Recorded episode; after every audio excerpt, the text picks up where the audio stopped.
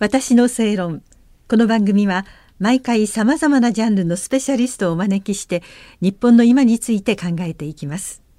こんばんは那須恵理子です。今夜もチャンネル登録者数36万6千人 YouTuber のウォークさんにお話を伺います。よろしくお願いいたします。よろしくお願いいたします。今日が最後ということになってしまうのでいろいろお話を伺いたいんですけどまず簡単にプロフィールをご紹介しますと、はい、韓国のソウルの生まれで中学2年生の途中でオーストラリアのアデレードに留学して中学校はオーストラリアで卒業。その後日本の高校、はい、それから音楽専門学校をそれぞれ卒業なさって日本でゲームの楽曲や交換音を制作する会社に3年間お勤めになってって現在は動画共有サービス YouTube の WalkTV というチャンネルで日韓の歴史における真実や時事問題の動画投稿をメインに活動されていて3月には日本に帰化したことを発表してらっしゃるということで現在は日本人というふうにご紹介すればいいんですね。そうですね。はい。はい、ありがたいことに。はい。はい、で、その韓国もご存知、また日本のこともとってもよく知ってらっしゃるウォークさんに、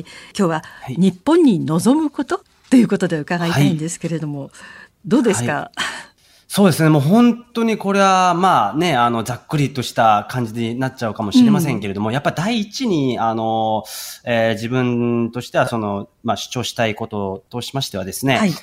今の日本の若い世代にですね、自国に対して、まあ日本国に対して、えー、愛国心を持ってほしいということですね。うん、日本の若い人にもっと日本は愛せと。そうですね。うん、まあ、あの、もっとっていうか、はい、そもそも今あんまりもうゼロに等しいぐらい愛国心持ってないと思うんですよ。ゼロですか？本当にね、これは、はいうん、今若い世代は本当にそうだと思うんですよ。あの、うん、自国に対してあまりにもね、関心がないというか、そりゃね、なんかアニメとかゲームとかはみんな好きでやってるけど、そういうことじゃないんですよね。えー、日本国っていうその日本の自分の文化、はい、自分の国がいかにすごいのかっていうね、これ別にあの、褒めちぎっているわけじゃなくて、うん、やっぱ僕はあの、元外国人としてね、立場から言わせていただきますと、はい、やっぱあの、自分の国から一回離れてみて、外国で生活してみると、いかに自分の国が良かったっていう、その良さがね、切実にね、分かってくるわけなんですよ。で、これ、はい、あの、日本の皆さんの中で、まあ、例えば海外旅行されたことがある方や、うん、えー、まあ、留学をしたことがある日本人の方々、みんなね、口揃えて言うことなんですけども、いかにね、自分の国がね、良かったっていうのがね、うん、あの、分かると思いますし、自分たちのなんか住んでいる場所、要は地元愛はあっても、その国に対する愛は本当にないと言ってももう過言じゃないんじゃないかと僕思うんですよね。愛があるないじゃなくて当たり前のことだし特別なものだと思っていないしこれが普通だから、人間ってあの、そうじゃないですか。普通にね空気があるのがありがたいとか思わないのと同じように、日本にいて別にこれが当たり前だから、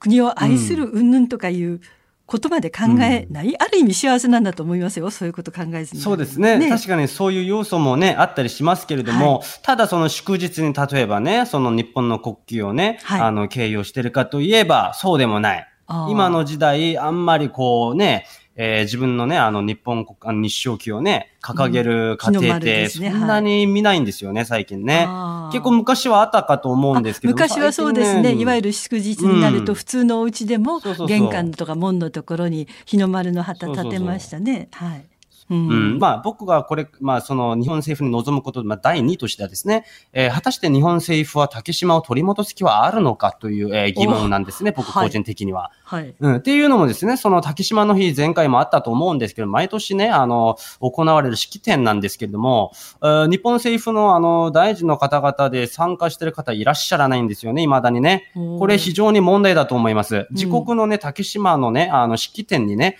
えー、そういったイベントに参加しないというのはどういうことかというふうに僕はあの申したい。もっと政治家積極的にアピールしろということですか、あそうですね。もちろんその韓国との摩擦をですね、あの、控えたいからわざとかもしれませんし、んただ、えー、竹島は皆さんもご存知の通り、日本の固有の領土なので、そこはね、やっぱりちょっと違うと思うんですよね。うん。摩擦とかその、韓国さんにね、あの、気使う場面ではないかと僕は思った次第でございます。はい。はい。だからもうちょっと強硬なね、対策というか対応をね、あの、していただきたい。はい、日本の、まあ、どちらかというと日本はそのこうだこうだと言って主張していく強硬な話をするよりもお互いに話し合ってというような形で無理やりこう進んでいくようなところはないじゃないですか。あの、ね、外交にしても、まあ、まあ、国内にしてもそうですけれども。それはあのウォークさんから見ると逆に生ぬるいというかえー、弱結局甘いんですよね、そういった政策は。考え方が甘い。うんうんうん韓国の人はもっと強いですか？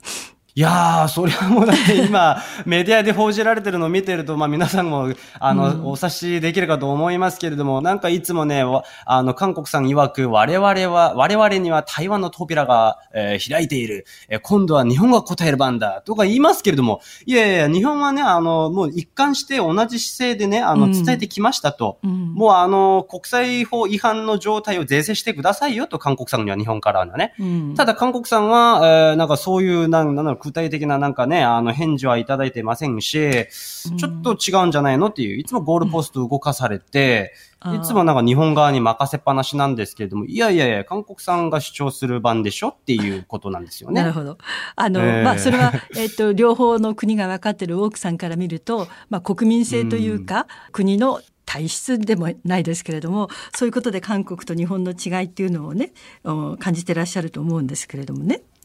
はい。はい。あの、韓国は、日本から見ると普通の日本人から見ると、食べ物とか、うん。音楽とか、うん。映画とかそういうものでははいはい。とっても近い国なんですけれども、そういうそうですね。なんて言うんでしょうねものの主張の仕方はやっぱりなんかわからない？感覚的に違う、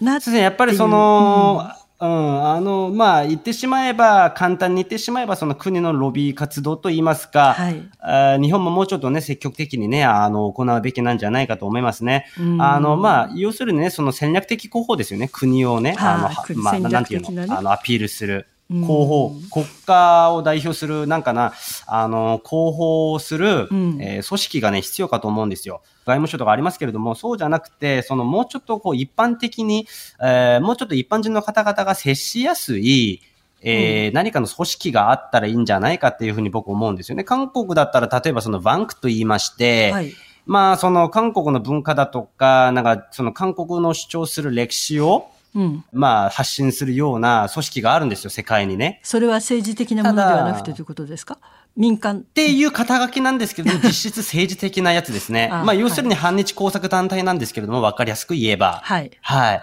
っていう感じの、まあ、組織なんですけれども、まあ非常にこれもね、またね、あの、良くなくてですね、まあ、竹島をね、あの、とくとと、えー、名称して、うんまあ、自分の領土だって言って、あと、植民地支配っていう言い方にして、あはい。日本は歴史ですね当時はい。すごく、当時の朝鮮人にすごく、あの、虐殺したり、差別したり、抑圧したことがあったとか、もう本当にもう、もう言ったらきりないんですけれども、そういった、あの、様々な、その、歪曲されたね、内容をですね、その世界の各国の言語で、えー YouTube のチャンネルもあったりしてま、うんししてです発信していねるから。それではい発信しているんですよね。あの、問題です、でございまして、はいそれに対抗する日本の何かの組織があるのかって言われるとないんですよね、現状ね、日本ね。で、さんの考えとしては、じゃあ日本本もそういう民間という形でもいいから団体か組織があって、そういう主張をどんどんもっと世界的にしていかなければならないと。そういうことですか？ね。一応そのバンクはあの韓国政府参加なんですけどね、あれね。うんうんうん韓国政府からあのはい直接支援を受けてますけどね。はい一応日本でも肩書きとしては非、うん、非政府って言ってますけど、はい。そういう状態で、あの、ムンジェインさんの任期もそろそろというようなことでいろいろと動きがあったりしますけれども、日韓関係って、なんか変わってくる可能性というか、それについては大木さんどう思ってらっしゃる？そうですね。今、まあ、あの、ね、任期が終わるまであと、まあ、約1年というところで、まあ、そろそろね、まあ、ムンさんの、ムン政権の力もね、どんどん衰えてきて、あの、まあ、いわゆるレイムダック状態に陥っていますけれども、い、くら韓国大統領、まあ、要は政権が交代したところで、基本的なそのベースとしての、あの、反日政策はね、うん。変わんないと思うんですよね。これはもう今までの韓国の、あの、動きを見てると皆さんわかると思うんですけれども、あの、政権交代したからといって日韓関係が変わったりとか改善したりすることは一切ないと思うんですよね。今までもそうだったし、かつてないんですよね。うんまあ、強いて言えば、ちょっと反日が弱まる程度。これで何かしらあるとまた日本にちょっとまあ言い方悪いかもしれませんが、日本側にまたすり寄ってきて仲良くしましょうっつって。でも案の定やっぱその時見てみると経済状況が悪いよねっていう。韓国さんはいつも経済が悪くなると日本にすり寄ってくるんですよね。言い方悪いかもしれませんが。はい。ということで、まあそういうこともありますし、その、まあ確かに次回、まあ例えば今、えー、キョンギド知事、ド知事の、えー、イ・ジェミョン候補とか、えーあとは共に民主党、韓国の共に民主党の、えーイナギョン、候補とか、まあ今、あの、3人ぐらいいるんですよ。あとは、あの、検察総長、まあ日本の言い方では検事総長ですか、はい、ユン・サギョルっていう方がいるいらっしゃるんですけれども、はい。このユン・サギョルという方はですね、あの、まあ、まだ、えー、中立を保ってらっしゃってて、まあ、左派、右派はどっちでもないけど、まあ、どちらかといえば右派っていうふうに韓国国内ではそういうふうに言われていますけれども、ただこのキョンギド知事の、えー、イ・ジェミョン、その方がね、非常にね、あの、反日の方でいらっしゃいまして、ちょっともしこの方が次期またね、あの、大統領になってしまったら韓国のね、うん、えー、これ本当に取り返しのつかないことになるんじゃないかっていう、あふうに思いますね。うん、まあ、私が何かできることでもないけれど、名前ぐらいは覚えておこうかなって今、奥さんの話を伺ってて思いましたけど、あの、おしまいに、はい、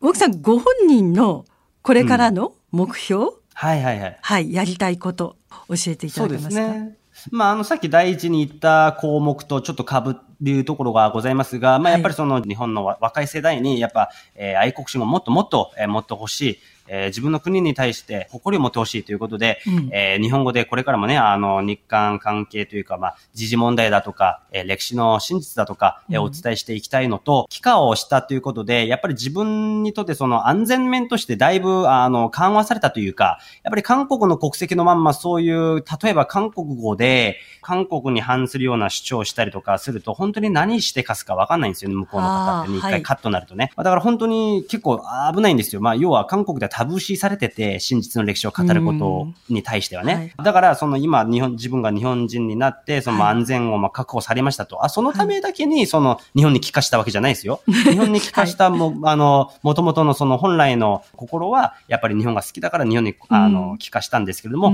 ついでにまあ安全面も確保できたということで、はい、これからは自分の YouTube のまあ WalkTV で、はい、えー、動画にですね、韓国の字幕もちゃんとつけてですね、はい、あの、日韓歴史の真実をですね、あの、お伝えしていけたらなというふうに思っております。